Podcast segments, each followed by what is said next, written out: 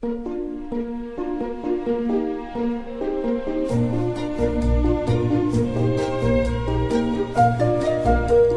末的午夜场，快乐分多金，Emily 带给你自在好心情，最舒服的姿势，最安静的角落，享受一个人的夜生活。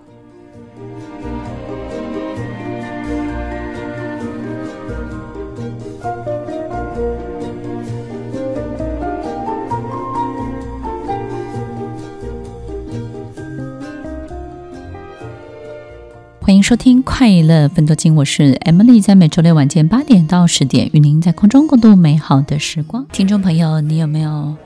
一种感觉，就是不管自己身处在一个什么样好的、舒适的环境当中，或是得到一个什么样很棒的奖赏，或是自己终于努力达到什么样的目标？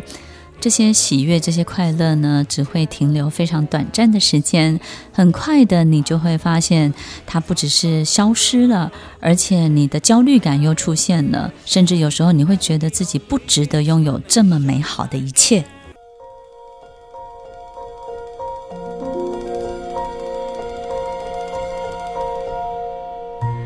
欢迎收听《快乐分多金》，我是 Emily，在每周六晚间八点到十点。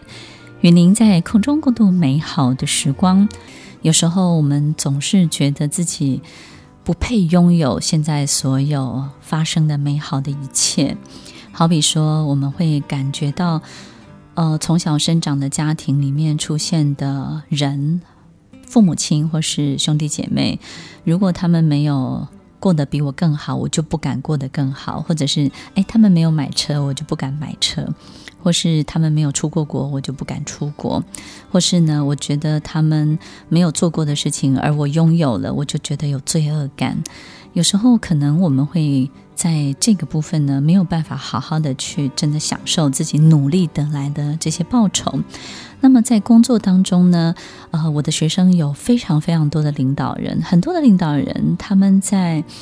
我的面前，其实最常提到的一个问题，除了当然组织或者是呃运营上面的一些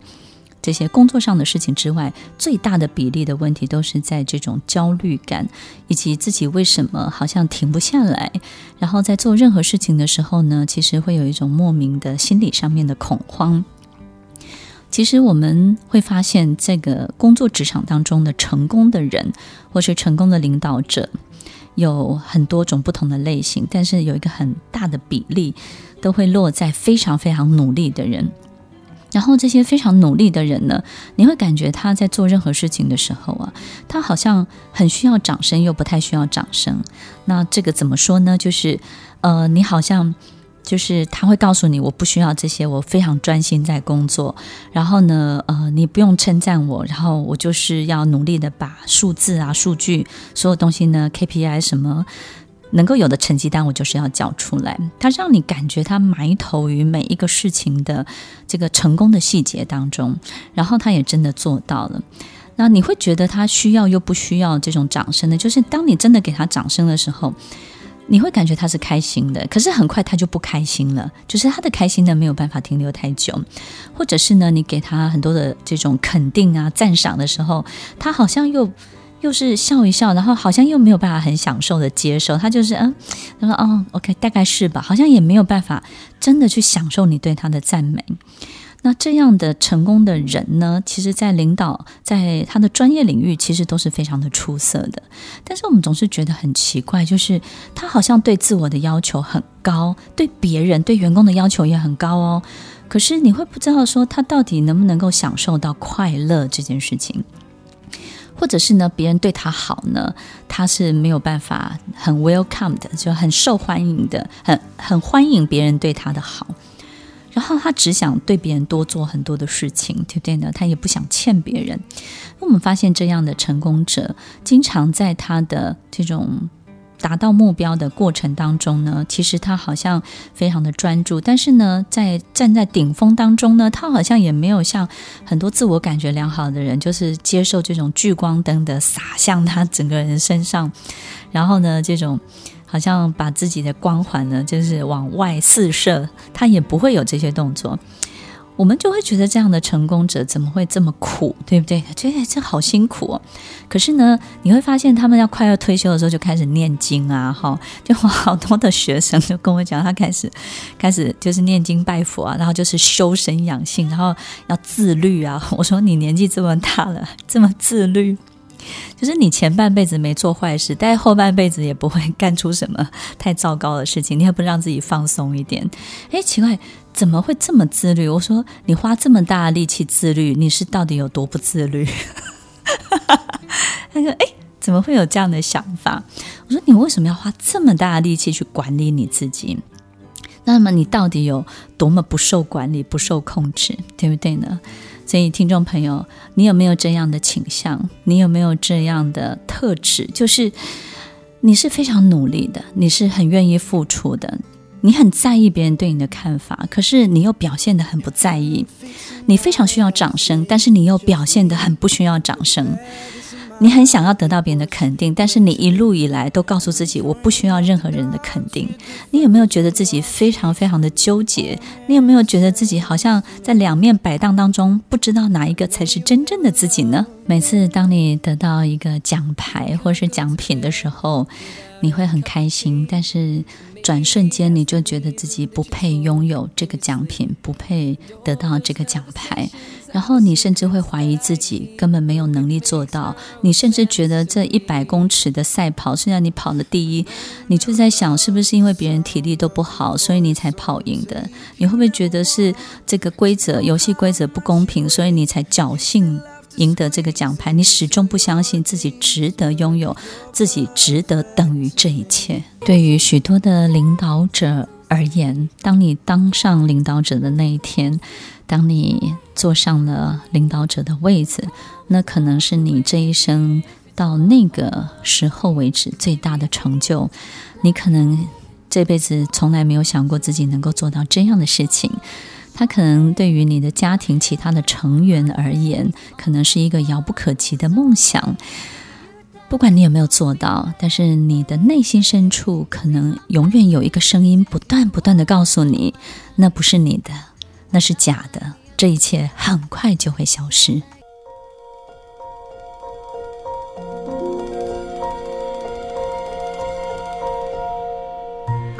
欢迎收听《快乐分多金》，我是 Emily，在每周六晚间八点到十点，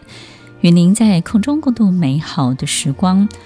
如果一个人有物理面，有化学面，这个物理面呢，就是我们外在的行为；化学面呢，就是我们内在里面，不管是激素啊，我们身体里面产生的很多的化学的有机的运作。那这个物理面呢，其实我们可能已经做到所有我们想要做到的一切了，甚至别人透过物理面会认识。会感觉到我们是一个好像很成功的人，对不对？如果你是一位领导者，我相信你在物理面是能够有很多很好的这种支持，然后跟肯定，并且得到非常好的这个 reputation。但是在你的化学面，你的内在的这种内心情绪、心情这种心理的水位当中呢，可能会有一个很弱的表现。那这个心理位差，这个水位的不足呢，在心理学里面就叫做冒充者症候群。那这个冒充者症候群呢，最常出现在许多成功的领导者、领导人身上。那为什么叫冒充者症候群呢？就是不管我们有多么成功，我们内心深处都告诉我们自己，这些都是演出来的。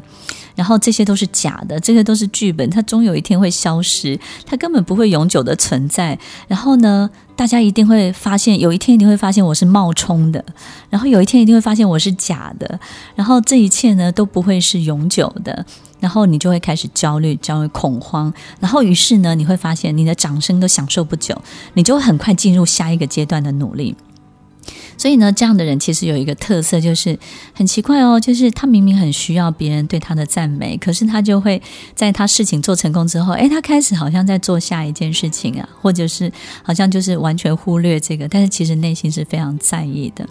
所以其实每一个领导人的心理位差，如果非常非常的鲜明，心理位差非常的严重，这个心理位差指的呢，就是你明明在一个一个很重要的、有影响力的位置、很高的位置里面了。可是你又心里又觉得自己好像水位还很低，对不？在你的心理当中，你还在一个很低落的位置，所以这个心理的位置呢，没有办法符合外在的这个物理现象的这个位置。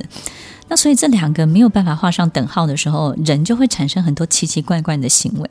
那这些奇怪的行为包含了，假设我们心理位差，水位是很低的时候，我们就容易去怀疑、去猜测有能力的人，因为我们会感受到威胁，对不对？所以你的心理位差，假设水位太低，我们的自尊线就会非常的低。那于是这样的领导人呢，就会充满很多的这种怀疑呀、或者是忠诚啊。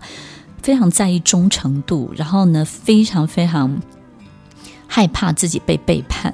所以其实水位很低，会让我们的心理性格里面会比较把一些黑暗面呢就展现出来。那除了这个之外，还会防堵，防堵什么？很很强的人在你身边，所以我们会发现，那个心理水位很低的领导人，周围最常出现的就是比他更弱的人，就是旁边都是很听话的，然后对他没有威胁的，然后呢，所有一切都是非常 follow 他的，对他是拍马屁的。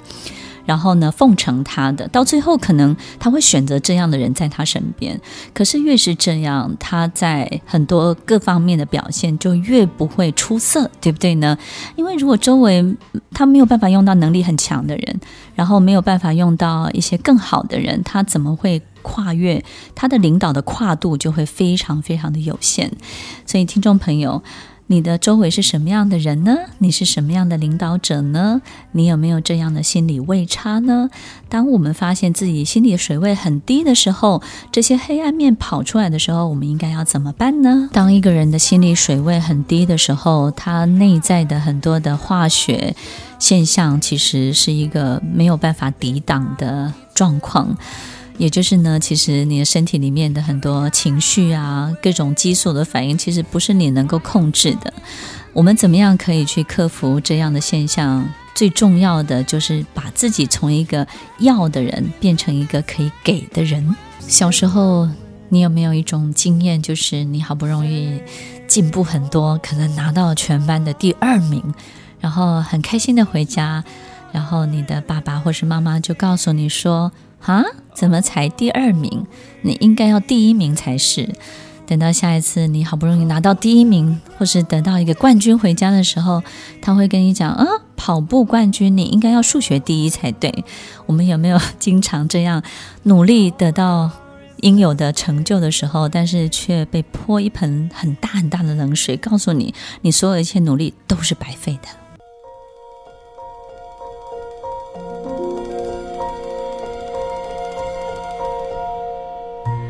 欢迎收听《快乐分多金》，我是 Emily，在每周六晚间八点到十点，与您在空中共度美好的时光。在节目当中分享的所有的一切，其实有时候我经常分享分享，就哎发现 哎，我有没有这样的现象？那听众朋友，其实我们在聆听的过程当中啊，就是大家参考一下，因为有时候我们真的不知道。为什么我们会有这样的情形？但是他好像也不是个病，对不对？但是哎，奇怪，领导人怎么都会遇到这样的同样的状况？如果当一个人从小到大，他都没有得到他应有的报酬，他没有得到他应有的支持，但是他赋予了很大很大的努力的时候呢，他就会觉得自己永远都没有办法跟他所谓的这些掌声啊、分数，他应有的分数画上等号。即便他真的拥有了，他就是觉得自己不配。另外一个呢，就是在成长的过程当中，我们不断的被寄予厚望，对不对？有时候呢，可能我们真的哇，真的是考上一所非常非常好的学校，你就很开心，很开心。然后你的爸爸就跟你讲说：“哦，这个学校不错，不过你应该 suppose 你要更好的。”那你就告诉自己说：“嗯，那我要追求完美，我现在还不够好，我一定要更好。”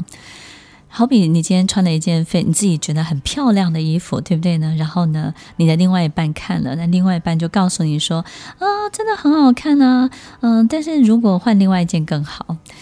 我们有时候就会觉得，经常得到的讯息，自己收到的讯息就是你还不够，你还可以更好。所以他没有泼你冷水哦，是说你已经很好了，但是你还要更好，你还可以更多，你应该要更努力，所以你就会得到更更多你想要得到的一切。所以，当我们发现自己也这样子被寄予厚望、被寄予期待的过程当中，你就会觉得哇，真的诶，好像自己永远都追不上自己那个最想要的、那个最好的。所以，不管我们自己是不被肯定、被忽略、被泼冷水，或是这种被寄予厚望，然后养成一种追求完美的性格，到最后，到最后，当你成为领导者之后，你会发现这个冒充者症候群就会找上你了。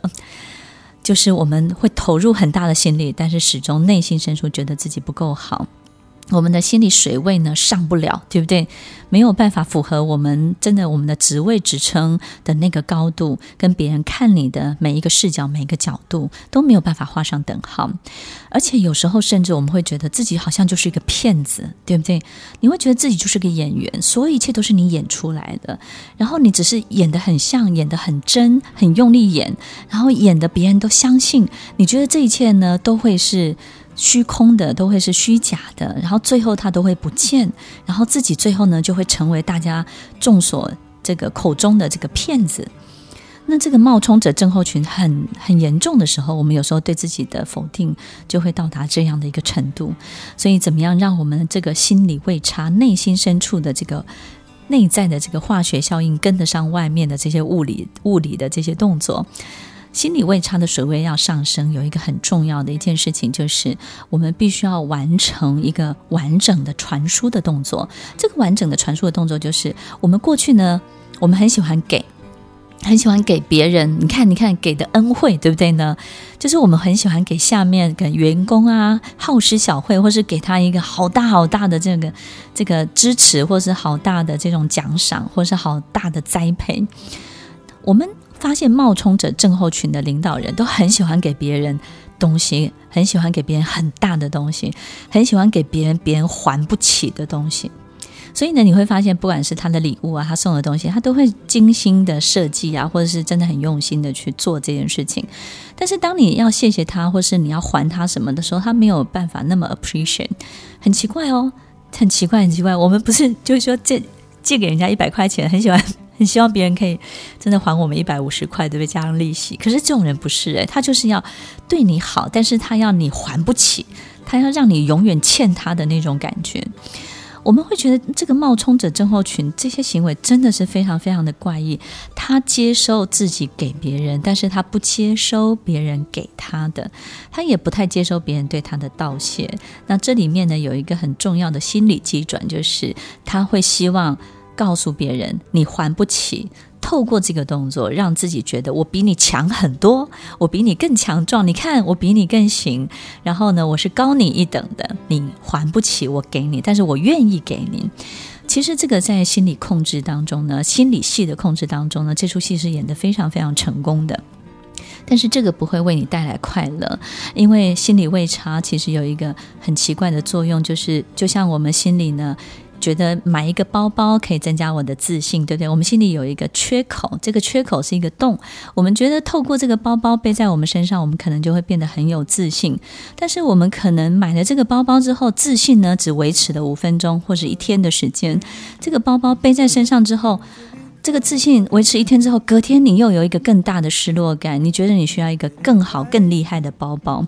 所以，听众朋友，其实这个包包不是来增加你的自信的，它其实只是证明你的缺口更大，那个洞果然是存在的。所以，听众朋友，你要记得，当你给别人越多的时候，你的洞的缺口就会越大哦。怎么样让我们的心理位差的水位可以上升？你要在给别人的动作的时候呢，你要懂得接受别人对你的回馈，这样我们就会完整这个传输的动作。如果你一直是要的人，你现在也要变成一个可以给的人，这样你就会完成完整这么一个非常完美的传输的动作。当你有要有给有给有要，然后当你又能够付出，你又能够接受别人对你好的时候，你的水位自然就会上升喽。听众朋友，如果你是一位领导人，或是你是拥有自己的事业，你的外在看起来非常的成功，别人也非常非常的尊敬你，但是你的内在却有极度的挫败感、极度的孤独感、极度的焦虑感，你总觉得自己是个冒牌货，那该怎么办呢？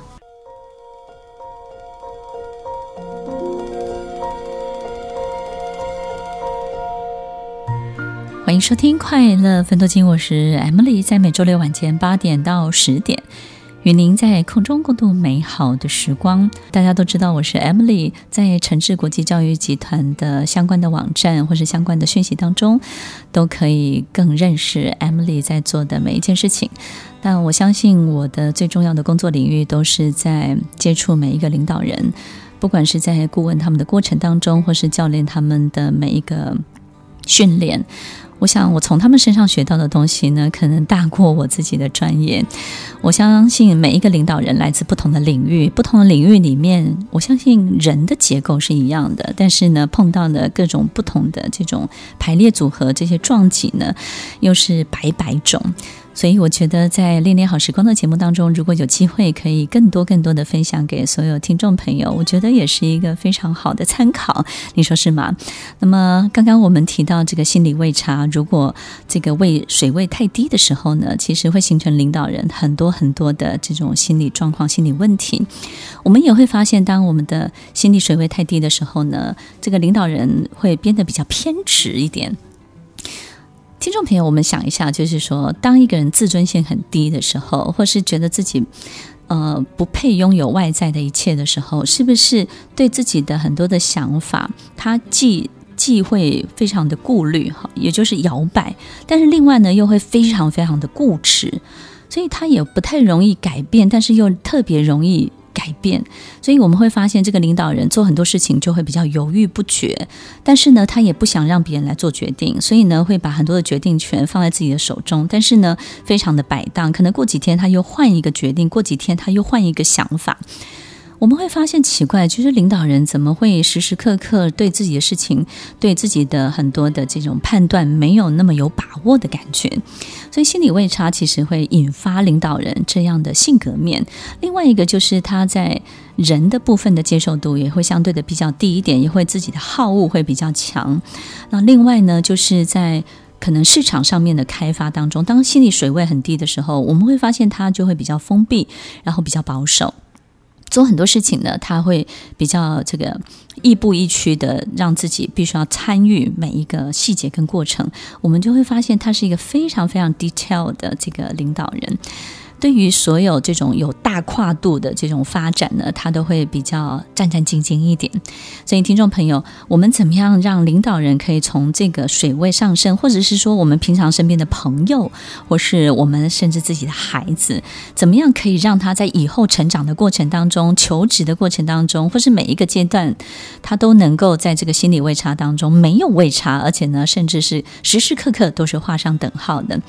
最重要的就是，呃，可能我们要在他每一次的努力过程当中呢，他要有一定程度的合适的奖赏。所以，听众朋友，如果我们已经脱离了孩童的阶段，那我们现在呢，也要告诉自己，不管我们今天做到了什么，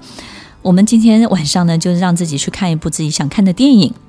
你要懂得给自己奖赏，那这个奖赏呢，要非常的及时，让这件事情呢完成一个非常合理的传输的动作。就是呢，你付出了，然后你也得到你想要得到的。不管这个得到呢是公司给你的很好的这些呃支持啊、预算，或是各个方面，但是呢，你自己给你自己的，你一定要在这个奖赏当中要及时的去获得。你会发现，哎，这个水位它就又稍微上升一点。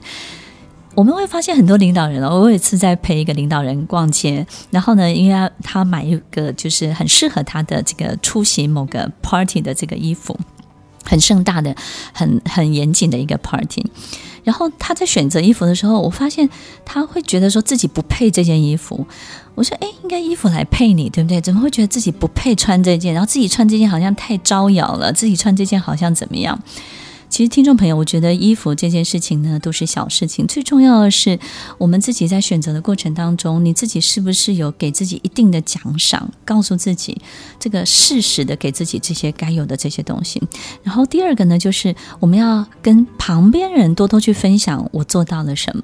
很多人会觉得这是一个炫耀吧，这个是 show off，那个冒充者症候群的，这个冒充者是绝对不 show off 的。他们 show off 的方式很奇怪，就是很低调，但是呢，他不喜欢，好像放在台面上，觉得我是以此为生，我靠这个这个炫耀这些东西为生，他不想让别人有这种感觉。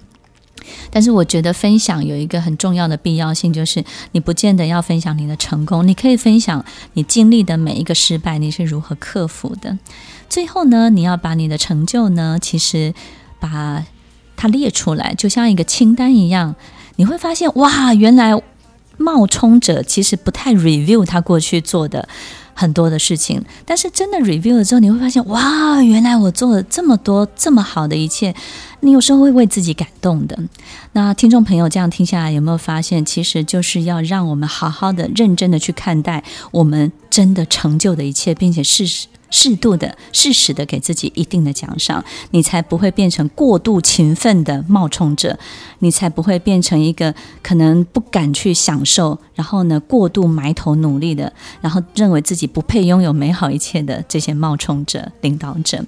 听众朋友，我想要鼓励更多更多的领导人。